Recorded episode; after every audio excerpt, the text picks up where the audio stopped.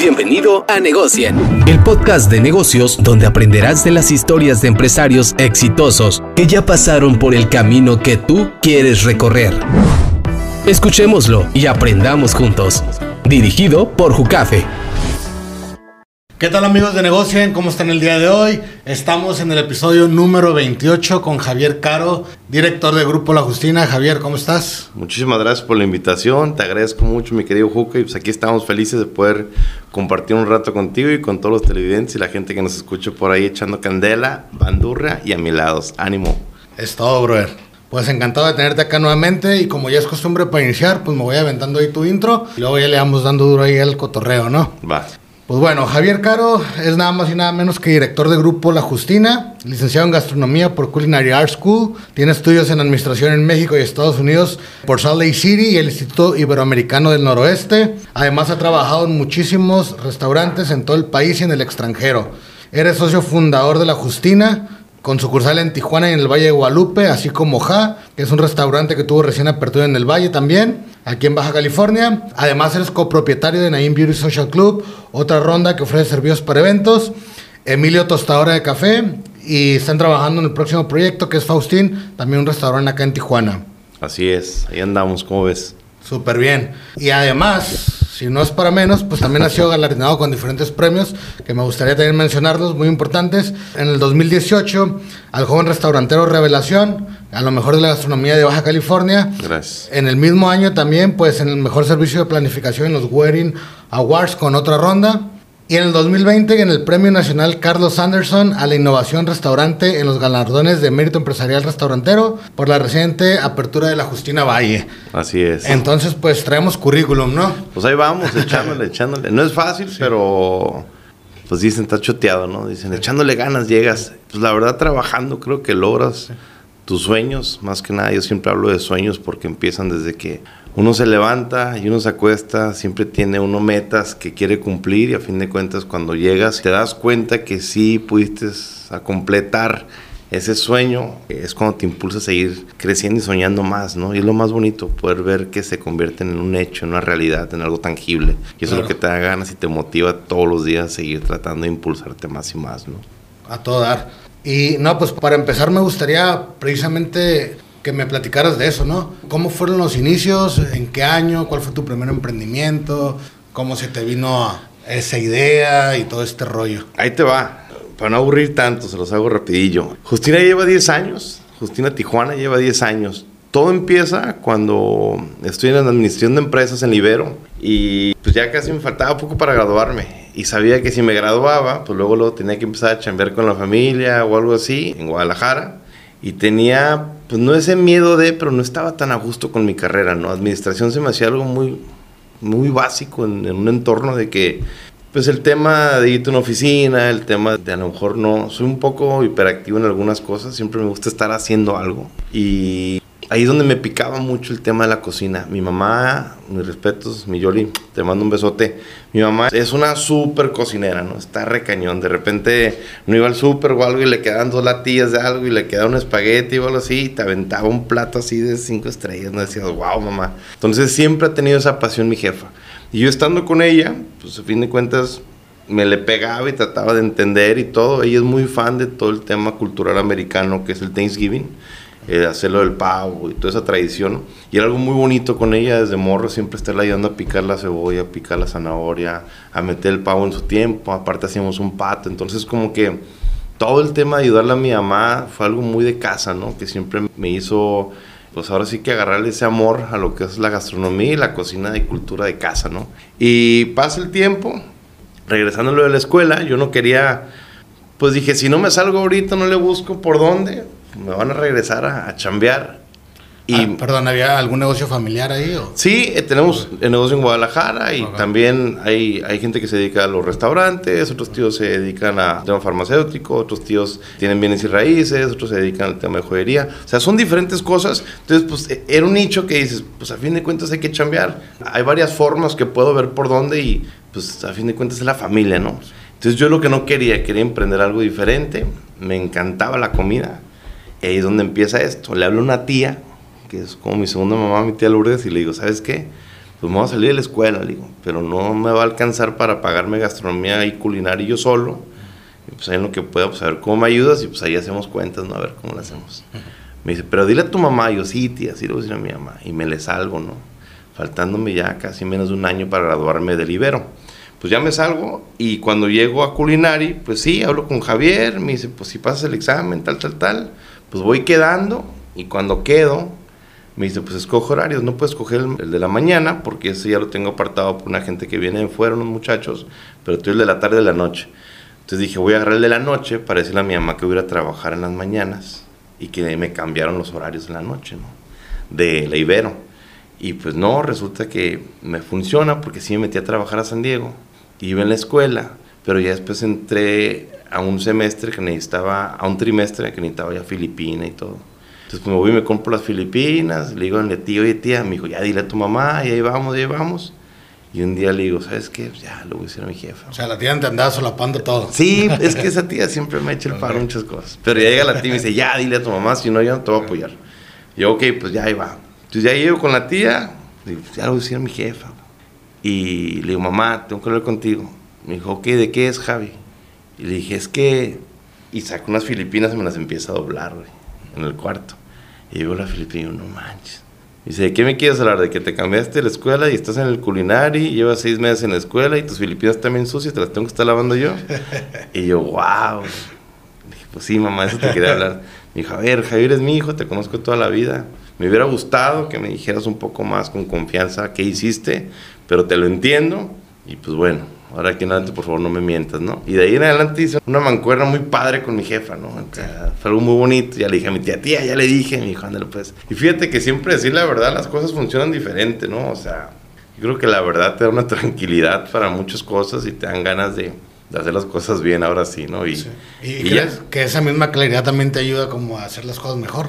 Eso me ha ayudado muchísimo a, a decir, ¿sabes qué? Le menté a mi jefe en ese entonces y traía siempre ese miedo de que me cachara y de que como iba a la escuela, iba a llegar tarde porque salía como a las 9, 10 y con, unos, con un amigo hice unos burritos porque no había en la noche comida.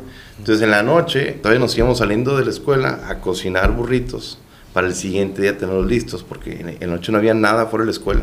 Entonces pues dijimos, oye, pues todo el mundo tiene hambre, pues les vendemos burritos y nos, y nos iba muy bien, ¿eh? Nos iba muy, muy, muy, muy bien. Pero bueno, a fin de cuentas ya le dije a mi mamá, sucede esto y pues ya lo demás de la escuela es historia, ¿no?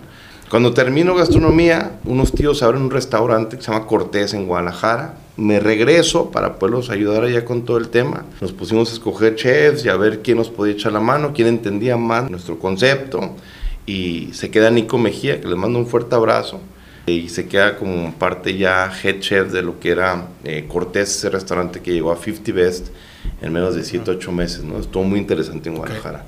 Tuvimos que cerrar porque se vendió el predio y nos ofrecían otro, otra sucursal, pero ya no nos gustó mucho el área y pues ya cada quien de mis tíos se dividió. Uno tiene ahorita otro tiene también unos bares muy interesantes en la ciudad de Guadalajara. Entonces cada quien ya se fue por su mundo. Yo me regreso a Tijuana y ahí es donde empieza el tema de Faustín, que ahorita platicamos si quieres el tema del nuevo restaurante que estoy haciendo.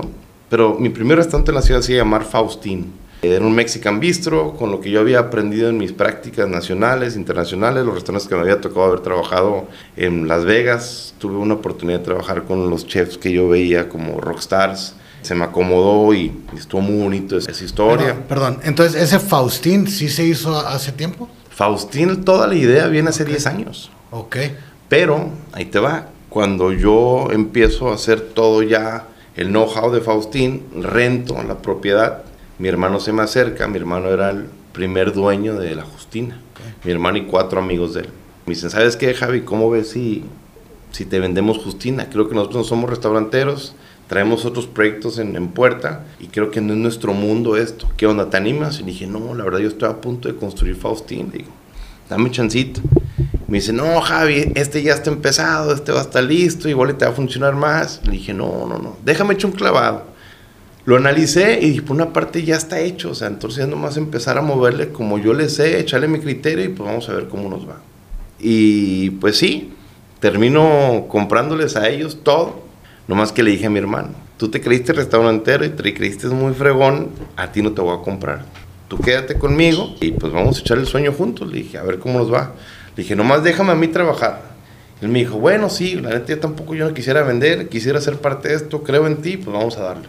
Dije, si nos va bien, pues ya nos va bien a los dos, si nos va mal, pues ya los dos aprendimos que por este lado no era, ¿no? Claro. Y sí, así sucedió. Compro Justina, cancelo mi contrato que tenía con Faustín y empieza pues este sueño de Justina, ¿no? Se había venido una tormenta en la ciudad de inseguridad fuertísimo.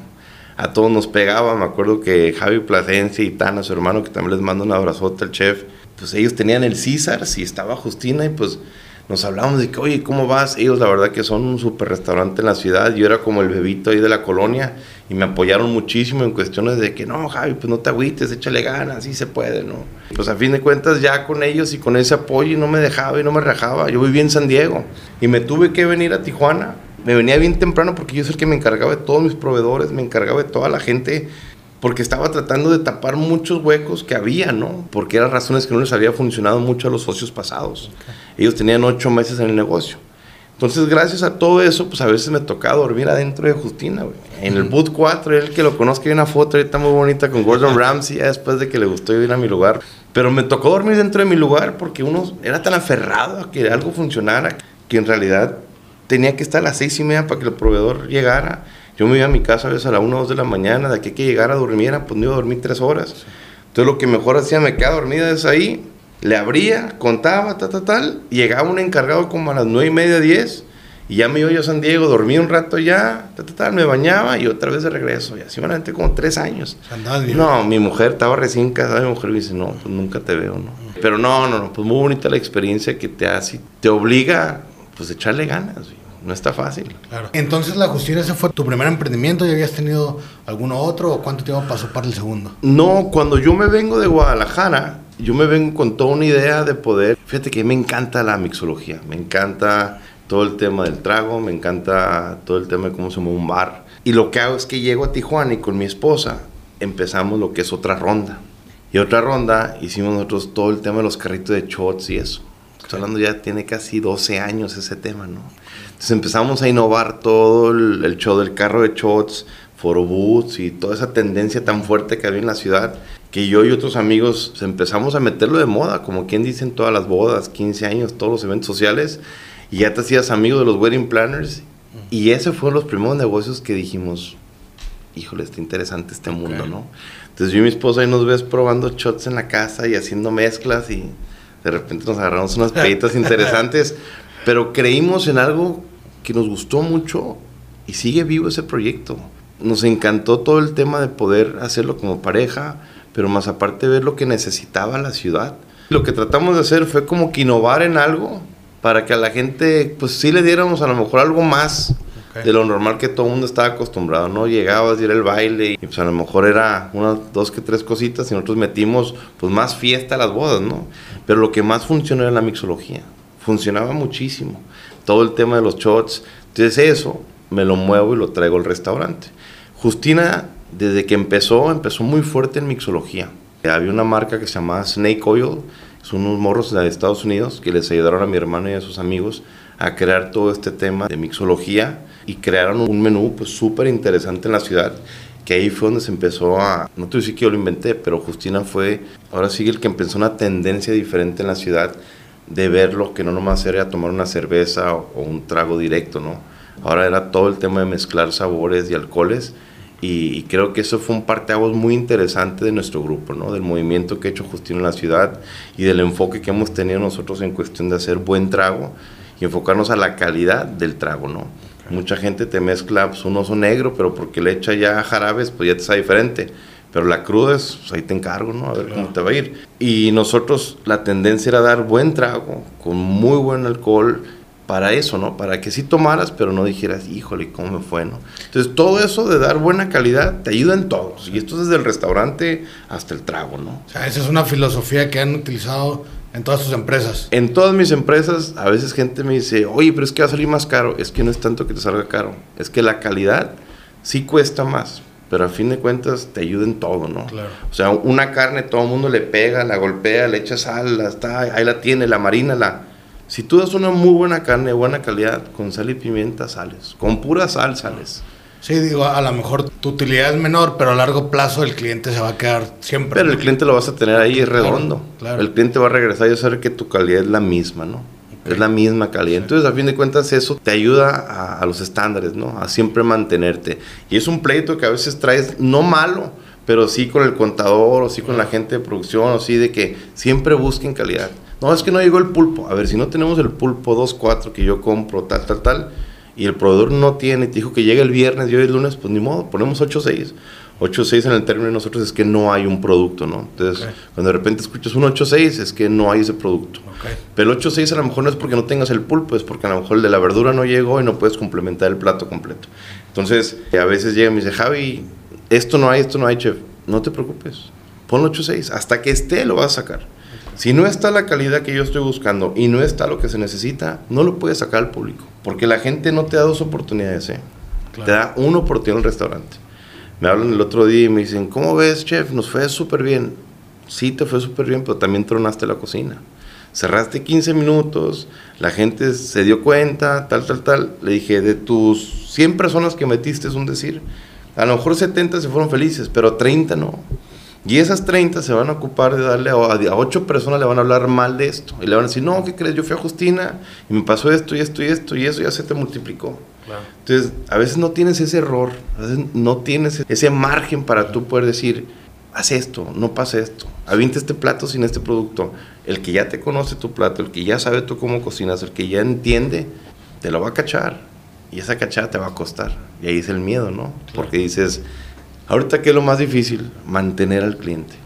Mantener esa gente que te da la oportunidad de ir a gastar a tu lugar, que te da la oportunidad de creer en tu producto, que piensa que le estás dando la mejor calidad. Si tú le metes, pues caballos, si tú le metes algo que no es, si tú en realidad les das un producto que les estás mintiendo, hablamos de lo de mi mamá. Se pierde esa ya energía, se pierde esa calidad que tienes tú directamente con tu comensal. Se te va el cliente y regresa, ¿no? Ahorita todo el mundo no hablo mal, pero todo el mundo se cree restaurantero, todo el mundo se cree chef, todo el mundo se cree que, la puede en este mundo. Pues inténtalo, o sea, no es fácil. O sea, el trato al cliente es difícil, el trato con tu propio personal es súper difícil. Creo que... Ah, perdón.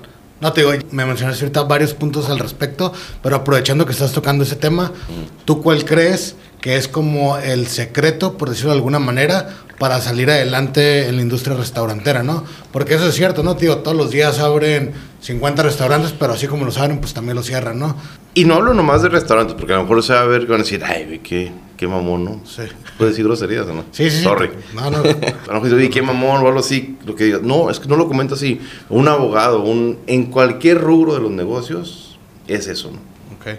Entonces, pues estaba preguntando como de los secretos, ¿no? De, de los restauranteros, de lo que puede funcionar bien o cuál sería como, en tu experiencia, lo que crees que ha sido lo que te ha llevado al siguiente nivel, ¿no?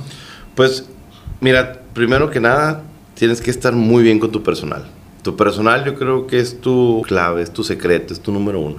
Si tus chavos están bien contigo, si tu cocina la tienes al 100, si tienes al 100 tu barra, si tienes al 100 la gente que te va a atender, a tus meseros capacitados, cómo quieres que le hablen al cliente, cómo quieres que se expresen ellos ante tu lugar, lo traes, no al 100%, porque tú nunca sabes, ¿no? Y también existen altas y bajas, se te va gente, regresa nueva, capacitar, todo esto. Pero si tú tienes al 100, se diría por ahí a tu personal, creo que es más fácil que corra y que funcione. Entonces, mi secreto, ¿cuál es? Tienes que tener una forma de dirigirte con ellos muy transparente. Chavos, yo quiero esto, necesito esto y la gente viene por esto. El yo ir a un lugar, personalmente te hablo de mí solo, yo ir a un lugar que tenga mal servicio, que la muchacha ve que te falta algo y nomás te ve y se va, o sea, como que pierdes esa fluidez de decir, a ver, yo vengo y estoy gastando, quiero que me atiendas. Entonces yo lo paso a que mis empleados entiendan y vean eso también y digan, oye, si él no está platicando que le molesta, que no me atiendan, que no me sirvan cuando yo estoy pagando un servicio,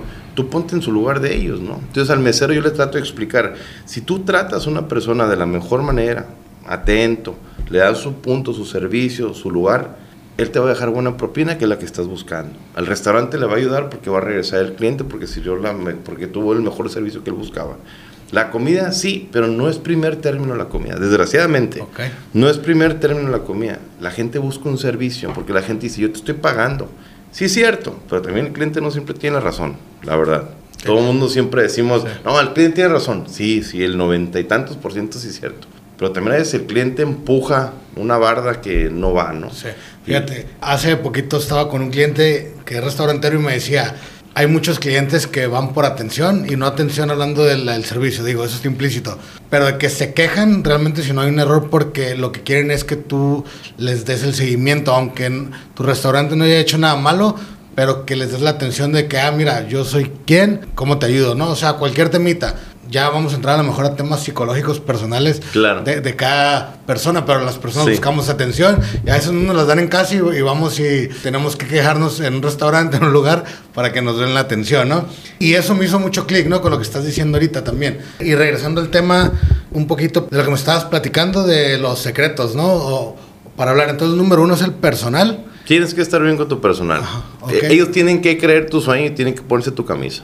Si no tienen personal tu camisa bien puesta, tú no vas a poder impartir esa felicidad que buscas. Porque ahorita también me llamó mucho la atención, dices, es más importante el servicio que la comida, ¿no? En un lugar donde el producto... Está mal que lo comente, yo como cocinero que te diga eso, pues no me siento tan a gusto, pero es la realidad de la gente, ¿no? Tú vas y tú quieres sentirte atendido, que te digan hasta por tu nombre, ¿no? Puta, dices, guay, qué padre, güey, me habló hasta por mi nombre.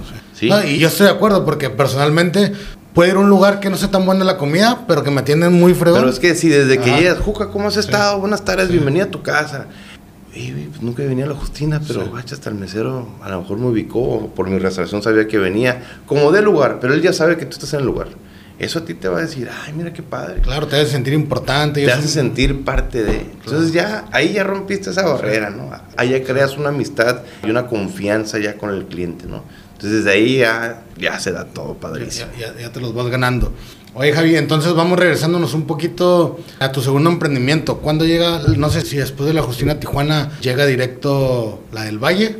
¿O algo sí, Justina, no, no, no, no, no, Justina Tijuana, pues yo hago otra ronda y de otra ronda veo que pues, existe lo de mi hermano, me da la oportunidad, compramos Justina Tijuana y pasan siete años y yo traía muchas ganas de ver cómo crecía tanto el Valle hablaba con Tana Plasencia y me decía, no, es que el valle está en fregón, tal, tal, con Javi muchas veces también, el chef Javi, que le mando un abrazote, me decía, no, güey, el, valle Lucas está cambiando, está muy fregón, tal, tal, tal, y empecé a ver oportunidades, ¿no? Perdón, ahí me gustaría hacer un paréntesis. Dime. ¿Por qué crees que estaba ese boom del valle? Porque yo también recuerdo, o sea, hace años cuando de repente todo el mundo empezó a voltear al valle, ir al valle. ¿Cuál crees que fue como el detonante ese de que de repente el valle era la moda? La buena comida de en Malva, que está el tío Roberto, que felicidades por la estrella que te acabas de ganar, viejito. Ánimo. Gracias a Javi Plasencia, lo que estaba haciendo tan fregón en Finca El Tosano. Hay muchos restaurantes que dejaban tendencia. La Lomita como, también como un restaurante que hizo, pero también como vinícola estaba muy interesante el tema de que estaban llevando ya a México a otro nivel. No todo era Italia, o todo era Francia, o todo era España.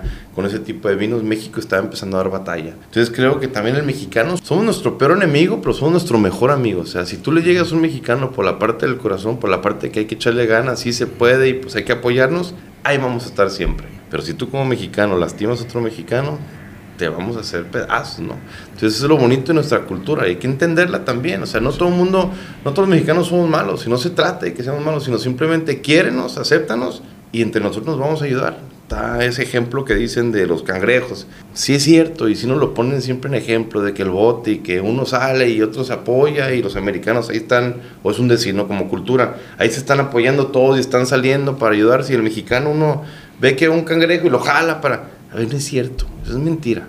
Lo puedes ver que sí, mucha gente lo puede analizar de esa forma, pero depende del cambio contigo mismo. En tu emprendimiento, en tu negocio, en tu casa, con tu familia, con tus amigos, con la gente que te pide la mano. Todo el mundo te va a querer pedir que le ayudes si te está yendo bien. Pero también tú puedes ayudar no con dinero o no con... Tú puedes ayudar simplemente extendiendo la mano y apoyándolos y guiándonos a que les vaya bien en la vida, ¿no? Nos salimos un poquito ya de tema, pero a lo que voy es de que tú como ser humano, como persona, tienes la oportunidad de decidir por ti mismo y hacer un cambio. Y eso es lo que está súper interesante. Entonces, no se trata, hay que quitarnos ya encima ese tema mental de que los, los mexicanos nos apoyamos. Claro que nos apoyamos. Ahorita en pandemia, ¿cómo nos fue?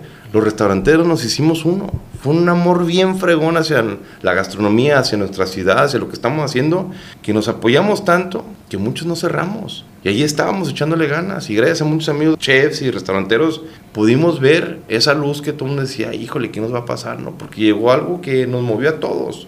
Pero gracias a, apoyarte, a ser parte de y no cerrarte la puerta, salimos adelante. Entonces, tómenlo no como pandemia, pero tómenlo de esa forma, como poder ayudar a, tu prójimo o a la gente que te está pidiendo una ayuda en hacerlo de corazón. Y sí funciona, o sea, sí sale, nomás quítense la neta esa venda de que el mexicano no se ayuda, ¿no? Claro. Desde ahí. Entonces, regresando a lo que platicamos de lo del Valle, ¿por qué creo? Desde que Chef Robert, desde que Javi empiezan a buscar una gastronomía con un nivel muy alto, empieza a crear una tendencia también del mexicano, porque también tuvo que ver mucho Baja California en el buen comer, ¿no? Nosotros somos muy piquis para comer. El baja californiano ya se da su taco de que bueno, pero hablando de tacos, tenemos los mejores tacos del mundo. Pero como mexicanos y como baja californianos nos damos ya el valor de que sabemos comer, ¿no?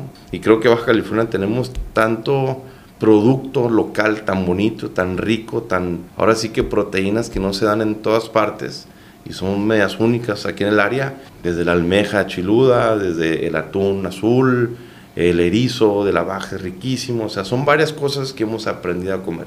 Y gracias a estos chefs que empezaron, Miguel Ángel, todos ellos hacer algo muy bonito en Valle, la gente empezó a voltear a ver más ese destino, ¿no?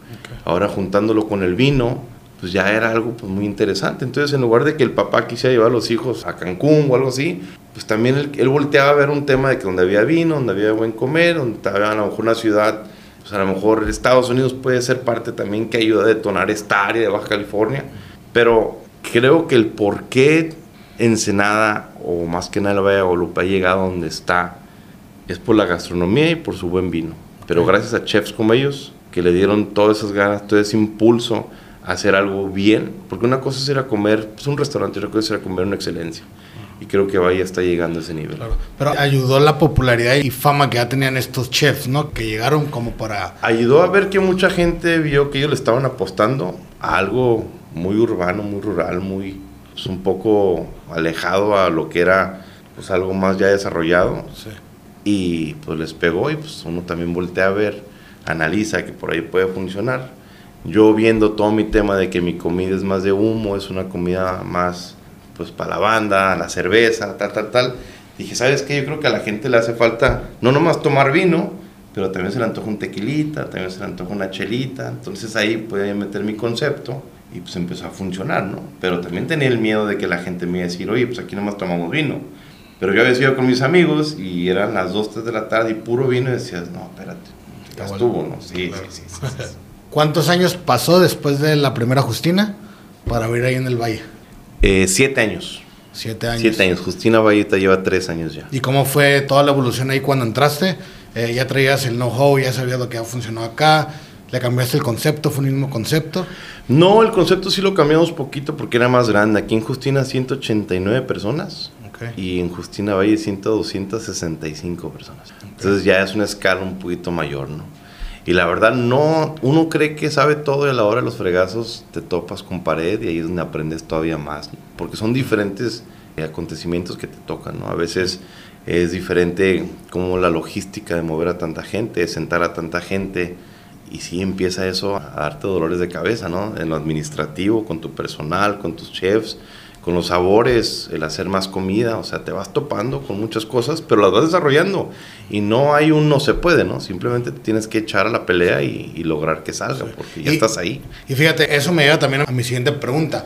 ¿Ququé problemas han sido esos o cuáles han sido los desafíos más grandes en esa evolución?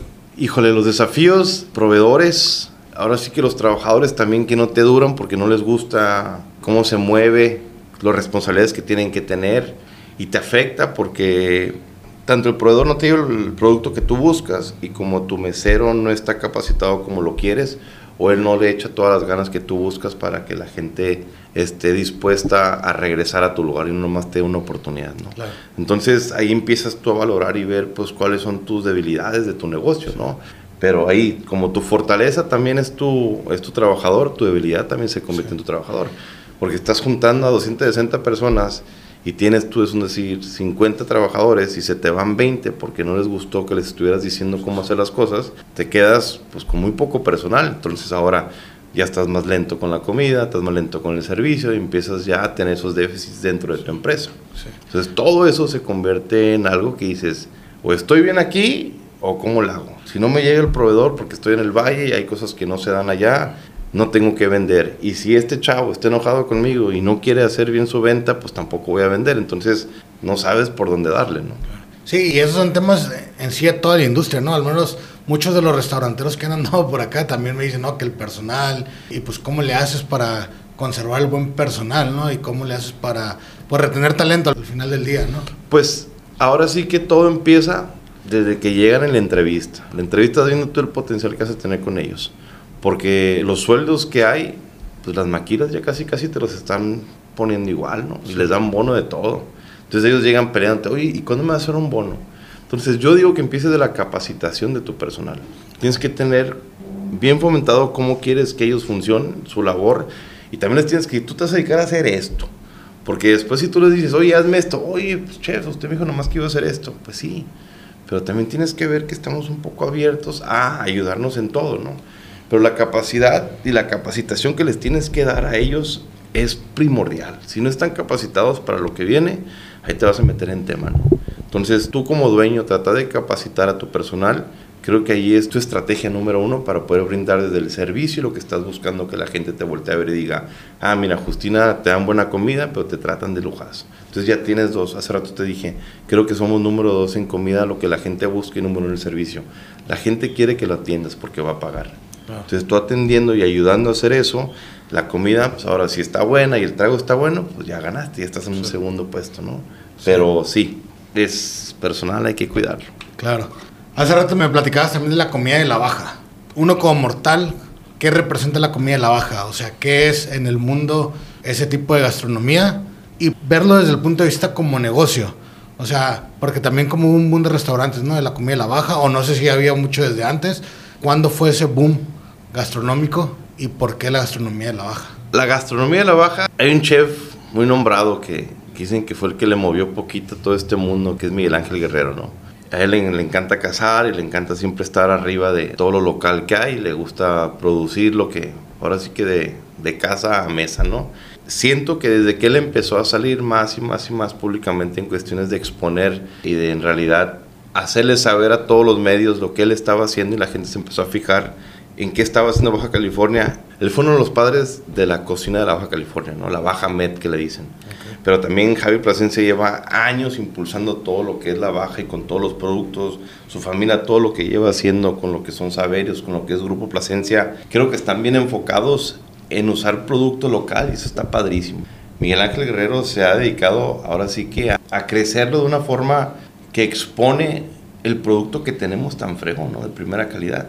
Entonces creo que, que, desde que empezaron estos chefs fuertes a decirle a la gente, a tratar de, de, presumir lo bonito que estaba lo que estábamos haciendo, lo que ellos están haciendo, el producto que están manejando y cómo están cuidando su proteína local, creo que a la gente le empezó a interesar y voltear más a lo que estamos haciendo. ¿Qué platillos podrían representar la gastronomía baja? El es de los número uno, que están fuertísimos. Okay. Eh, yo creo que el lechón es muy interesante aquí con nosotros, creo que el borrego es interesante con nosotros. Es mucha proteína de rancho, ¿no? Y ahora con los sabores de estos grandes chefs creo que sí. que sí lleva ese toque, que también estamos un poco influenciados por lo asiático, ¿eh? si te fijas, tenemos a gente, la comida china que tan fuerte está, ¿no? Entonces ese tipo de sabores que, que hacemos blend con lo mexicano y lo asiático, creo que es algo que a la gente le ha agradado mucho, ese sabor umami que maneja el paladar te atrae y creo que Baja California tiene mucho de eso, ¿no? Humo, oriental y todo el tema ese de cacería local, creo que es lo que es Baja California, ¿no? Ok. Javi, cambiando un poquito de tema, vi que andabas por allá en el US Open de tenis en Nueva York. ¿Qué andaban haciendo por allá? ¿Que andabas ahí con otros chefs o qué onda? Sí, sí, sí. Fíjate, tuve la oportunidad de ir a saludar por allá a los neoyorquinos. A Rufio Ibarra, más que nada, un buen chef, buen amigo. Te mando un abrazote, mi Rufo. Lo invitaron a cocinar al US Open, a un evento gastronómico muy interesante, una gala que hay por allá. Y pues tuve el honor de ser invitado ahí por mi gran amigo y nos fue muy bien, fíjate, ganamos el People's Choice. Había varios restaurantes de allá de Nueva York, de Brooklyn, de todo el área de Boston y éramos los únicos mexas, el único restaurante baja californiano representando a los mexicanos de Tijuana. Y pues salimos ahí afortunados de que a la gente le gustó mucho. Regresando al tema de lo del atún y la cosa local, la proteína local, Todo el producto local fue con eso mismo, con una atún aleta azul, que hicimos ahí una tostada con una alga local también de Ensenada y pues, un crocante hermoso que le salió aquí a mi compadre y, y fue algo muy bonito, ¿no? una experiencia muy padre, pues saber que como mexicanos y bajacalifornianos pues la gente nos voltea a ver y pues ahora sí, que es padre y bonito eso, ¿no? Que le guste lo que haces y, y más que nada que estemos tan lejos y tan cerca, ¿no? Porque allá también está lleno de latinos, ¿no? Y, y Un abrazo para todos los de allá. ese, en ese evento, ¿cómo lo califican o qué onda? O sea, ¿invitan a chefs de todo el mundo? o- Hay chefs de, de- más que nada había mucha gente americana, pero había dos que tres restaurantes también árabes, pues había como que mucho tipo de comida, ¿no? Y ahora sí que la misma gente es la que hacen como una votación de sabores y qué es lo que más le gustó. Y salió ganador el tema de la comida mexicana.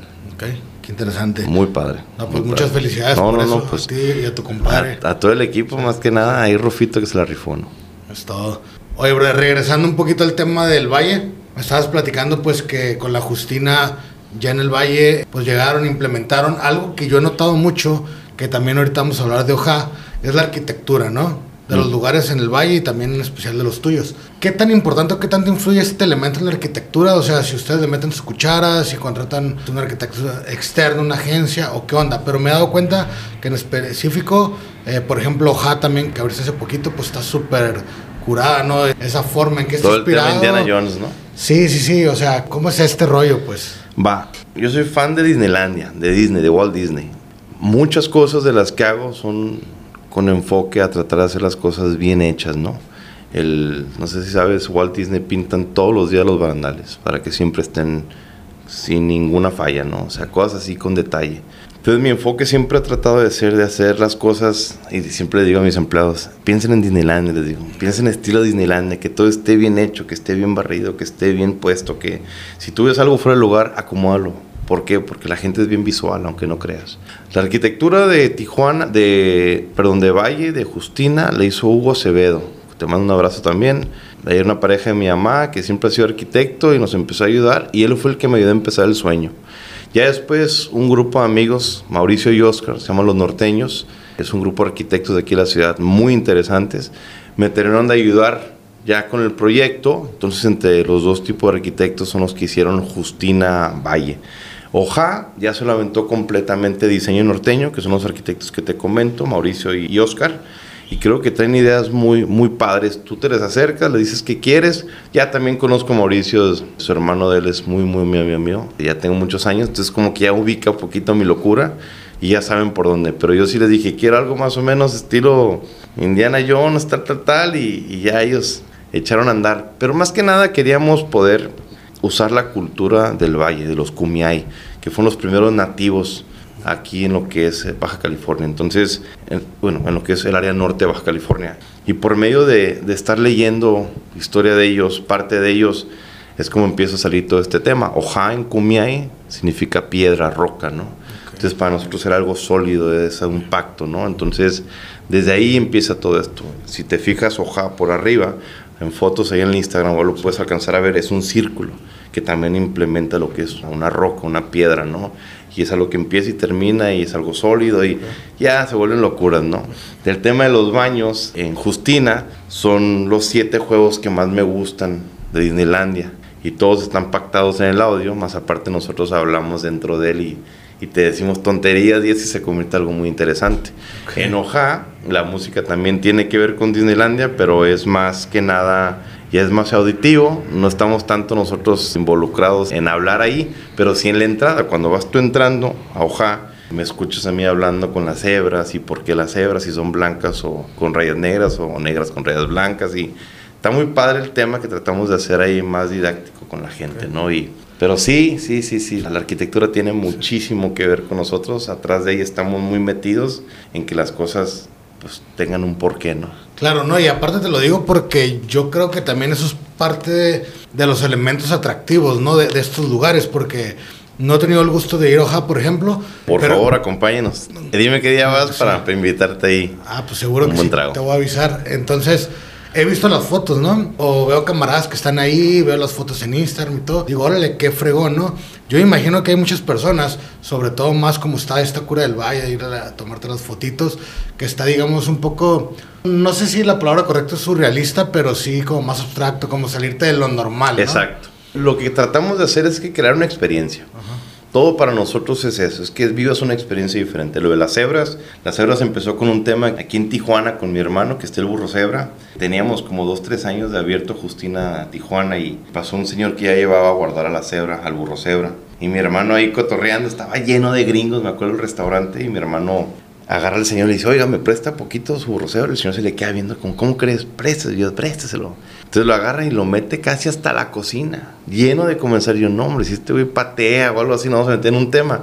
No, los gringos se pararon, se tomaron foto con el burrocebra. Tenemos una foto que estamos así con el burrocebra, mi hermano y yo, dentro de Justina Tijuana. Y fue algo muy bonito, ¿no? Y un día le dije a mi hermano, algún día, carnal, tendremos una cebra de verdad. Ahorita hay que seguirle chingando, ¿no? Y cuando hicimos hoja, me dice mi compadre Manuel, te mando un abrazote, compadre. Me dice, oye, si metemos cebras para que esté ya el mundo así más Indiana Jones y como queremos. Le dije, eso de una cebra es algo que hace mucho quería hacer y sabes que ahorita hay que hacerlo. Y fíjate que ha sido un atractivo muy bonito porque vas entrando y ves la cebra, está lleno de niños, le toman fotos, se quedan ahí un rato viendo. Puedes agarrar un trago y ponerte ahí un rato a disfrutar. Algo un poquito diferente a lo que estás acostumbrado, ¿no? Entonces, pues está bien chido. Martín, son tres cebras. Martín el macho, que es por la película esta de los niños de Madagascar, que está interesante. Uno se llama Faustina, por medio de Faustín, que es el proyecto este que ahorita traemos en pie. Y Justina, que fue la que empezó todo este sueño, ¿no? Entonces, Oye, ¿cómo es la tramitología para abrir un restaurante y también meter pues una cebra? Tienes Suena- que pedir un complicado. permiso que es como un estilo zoológico, pero no, no, no, son muchos permisos y todos están ahí en orden. Sí fue un poquito dolor de cabeza, pero con gente muy interesante que nos apoyó y nos ayudó. Gracias también ahí al zoológico Jersey que nos echó mucho la mano para poder cumplir este sueño de traer unas cebras. Y sí, sí, sí, no, no, no, todo hay que hacerlo bien. La verdad que sí son muchos permisos, pero pues, haciendo bien las cosas todo se da, ¿no? Pero O sea, pues ahí están. Se puede, Ojalá lleguen unas pronto unas avestruces, pero ahí vemos. claro. El tema de los restaurantes también, ahorita me comentabas de arquitectura y de que la gente ya diseña con otro tipo de visión las cosas. La verdad que la gente ya está cambiando y la gente ya quiere ir a un lugar donde le ofrezca ya más que un servicio y que un trago. Ya busca un lugar con concepto, ¿no? Es algo muy interesante. El tema del concepto ya la gente busca uno donde se quiera sentar y vivir una experiencia. Entonces, tú a la hora de crear un restaurante ya también estás creando cómo vas a mantener al cliente y qué vas a hacer para que ellos disfruten pues, una experiencia, regresando a eso, pero más que nada también vivan un concepto que tú les puedas brindar, ¿no? Entonces, pues Oja ya está más enfocado en ese tipo de concepto, ¿no? Ya está más visualizado para que llegues, te sientes y vivas toda una experiencia de las cebras hasta que llegue un postre, ¿no? Y Justina Valle pues también va por ese camino, ¿no? Desde la fiesta en la noche como empieza, desde la bengala que la empezamos a poner, desde que inició todo este proyecto, que ahorita ya estamos cambiando el tema. De hecho, cumplimos tres años ahorita en el 23 de este mes. Estás invitado cordialmente, te la vas a pasar padre. y estamos gracias. cambiando ya varias cosas que ya no sea lo mismo repetitivo. Entonces, nuestro trabajo es seguir innovando. Hay que innovar para cambiar y para ofrecerles a ustedes una aventura nueva, un concepto nuevo y también una tarde, pues que valga la pena los chilines que vas a ir a gastar, ¿no? Y no nomás digas, no, pues esto es lo mismo que todos. Creo que eso es lo más difícil de un restaurantero, innovar y tratar de hacer un lugar, pues ahora sí que acogedor para que la pases bien, ¿no? Y estés en la mente siempre de uno, ¿no? Porque es fácil olvidar, pero es más difícil aceptar y, y tratar de ir a un lugar nuevo, ¿no? Claro, totalmente. Luego ya viene Faustine, que es otro... Faustín. con- Faustín. Sí, eh, sí, sí. Es otro concepto que están trabajando. Y antes de preguntarte sobre él, quiero también saber, obviamente quiero pensar que es más fácil abrir tu tercer restaurante que el primero, y luego el cuatro, y luego el cinco, y no sé cuántos puedan venir más. Claro. Pero si tú fueras a volver a empezar, o sea, ¿cuál es tu metodología o qué necesita alguien si nos está viendo que dice, ay, yo quiero abrir un restaurante, estoy aprendiendo de un crack como tú que ya tiene la experiencia y tal? Así como en muy resumidas cuentas, ¿cuáles serían tus consejos para, oye, vas a hacer un restaurante? Bien fácil. Créete el sueño. Ok. A lo mejor mucha gente te lo dice, pero es verdad. Créete el sueño, créete que te vas a caer, pero créete que te vas a volver a levantar. Y créete en ti mismo, en tus tonterías, tus estupideces, tus bondades, tus fortalezas, créetelas. Porque no hay nadie más que te pueda decir, no lo vas a hacer o vas a fracasar. Pero si tú no lo haces, nunca vas a poder saber si sí va a pasar o no va a pasar.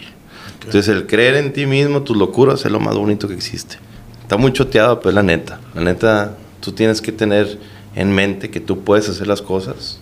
Claro, cuestan, claro que hay muchas barreras, pero a fin de cuentas, si tú en realidad crees en tu potencial y en lo que estás haciendo y en el producto que estás tratando de vender, todo funciona, viejo. La neta sí funciona. Entonces, sí es más fácil el tercer restaurante, pero no es tan fácil como crees, porque todo implica un parámetro, todo implica un porqué, todo implica echarle cabeza para que uno sea mejor que otro, ¿no?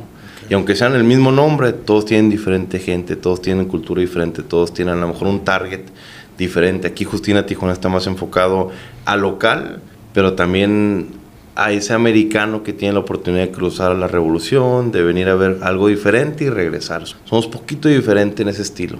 Valle ya es un producto totalmente Justina diferente, no es al turismo nacional muy muy muy fuerte. Este, y también es al turismo que nos llega de fuera, ¿no? Al americano, al canadiense, el europeo, la verdad que sí, el asiático viene mucho. Pero entonces, regresando al tema, si no crees tú que te va a funcionar, no te va a funcionar. ¿Tú invertirías en algún nicho que no tenga que ver con la industria gastronómica? Mucho, mucho, porque dicen que no nos tengas todos juntos, ¿no? Hay que separarlos. Sí, sí, sí, sí, sí. Tenemos ahí un tema en Estados Unidos muy padre de algo infantil, tratar de apoyo a un child care. Es un mundo que estamos manejando ya y no tiene nada que ver con gastronomía. Me ofrecieron que si quería meter algo de gastronomía dije que no, que literalmente me gustaría que fuera muy separado.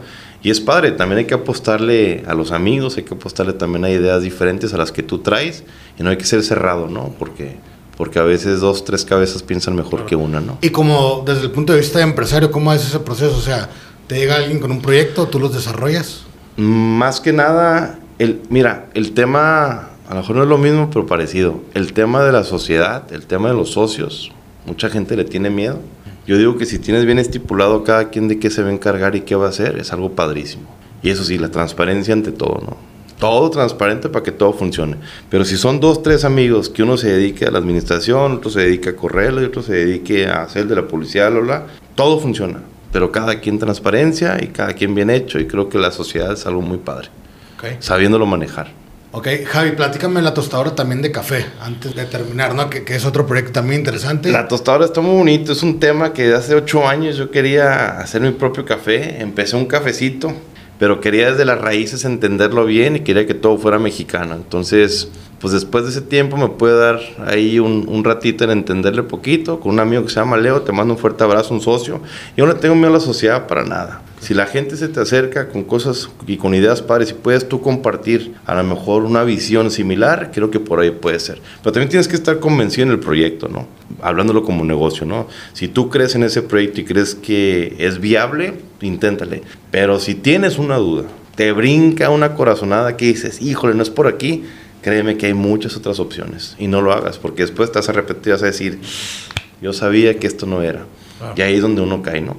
Pero el café sí, Emileo, Emileo con Leo, es algo muy bonito que hemos estado haciendo. Yo quería hacer café y resulta que se me presentó la oportunidad con él.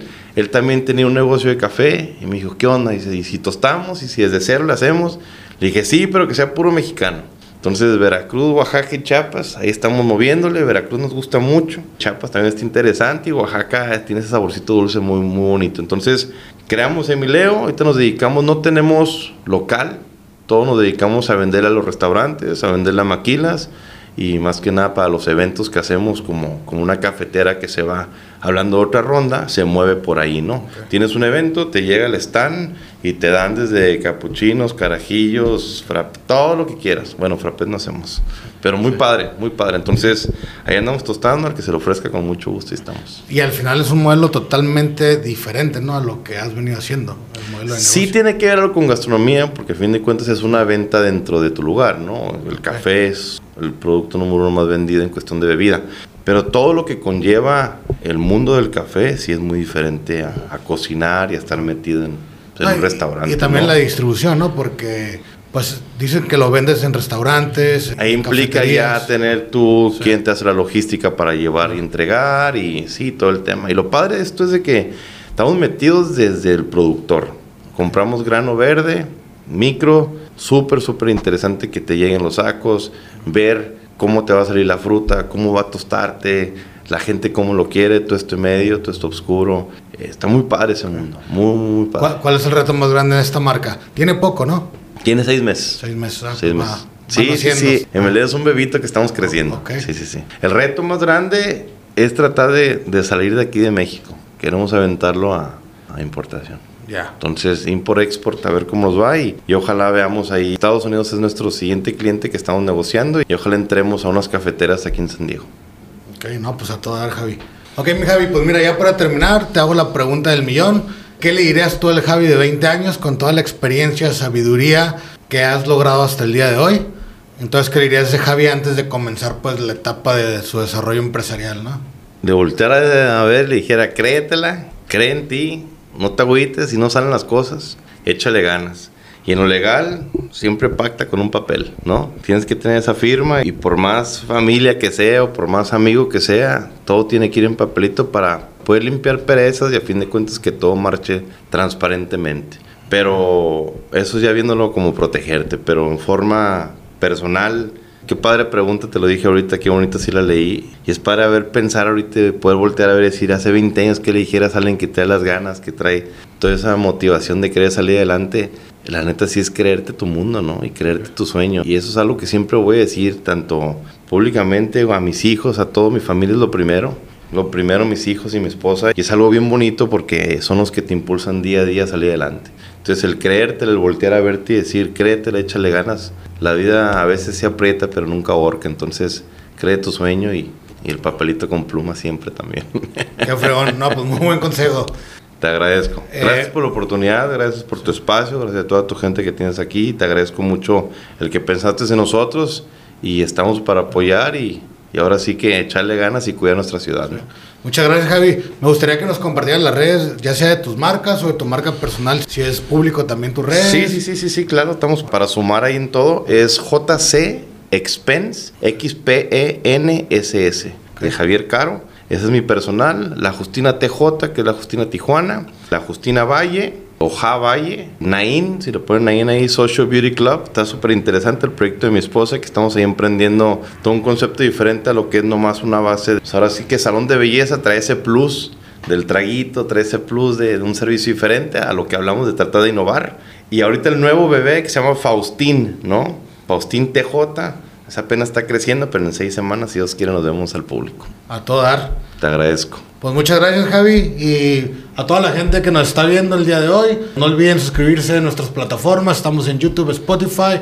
Nos buscan como Negocien o como Jucafe también. Pues bueno, nuevamente gracias, Javi. Pues Un abrazote. aquí estamos a la orden. Bandurria, les mando un fuerte abrazo y recuerden, la miel es la miel. Eso.